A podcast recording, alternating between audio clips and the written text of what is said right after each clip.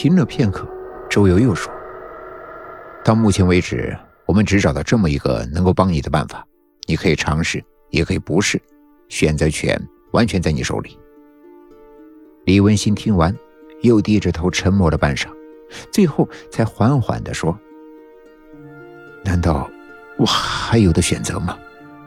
我每天在黑色梦境的时间越来越长，现在已经达到了二十二个小时了。难道我要等到……”他到二十四小时的那一天吗？如果真的那时候，真不敢想象我会变成什么样子，不知是死掉，还是会变成植物人。他咬了咬牙，斩钉截铁地说：“我是。”一刻钟后，李文新躺在了沙发上睡着了，他的头下枕着那个瓷枕，瓷枕上连上了几根电极，电极的另一端连着电脑。白春生又改进了梦境的提取的技术，现在可以进行梦境直播了。通过电脑的屏幕，他们能够看到李文新的梦境。画面上，李文新停止了奔跑，而是转过身走向博奇，走到他的面前，闭上眼睛。博奇张开嘴巴，一口咬住了李文新的脑袋。他们的心一下子都紧张了起来。但是，当伯奇抬起头的时候，李文新安然无恙。伯奇从他们的身上叼出来一个半透明的灰色人影，那人影拼命的挣扎，但伯奇三两口就把它给吃掉了。吃完之后，博奇打了个饱嗝，扭头走了。这时，李文新的梦境空间一下子从黑色变成了白色。周游三人知道。他们的分析和推测是正确的。伯奇把他的精神里的死人的意志和死人的梦都吃掉了。醒来后的李文星再也没有做过那个黑色的噩梦。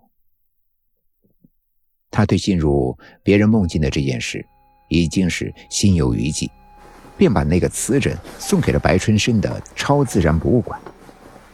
周游三人也认为这件事情也就就此了结了。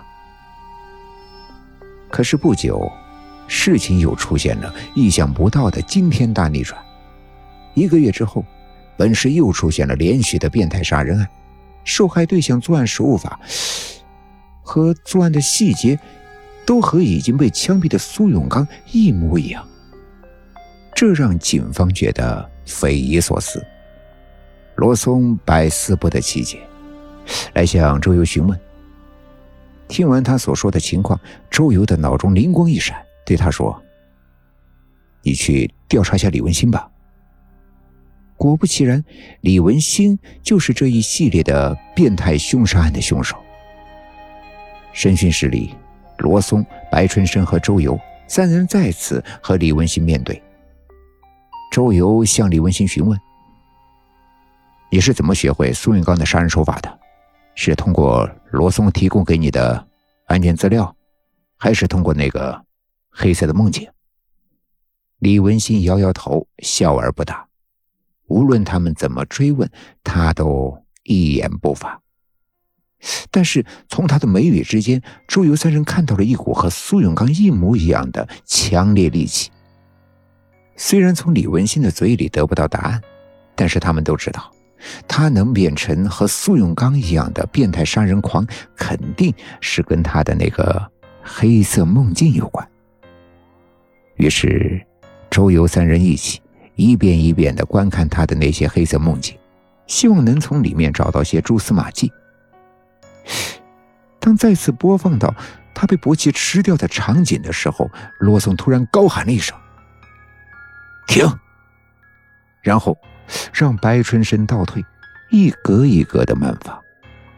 当放到伯奇从李文新的体内掉出那个半透明的灰色人影时，定格，放大。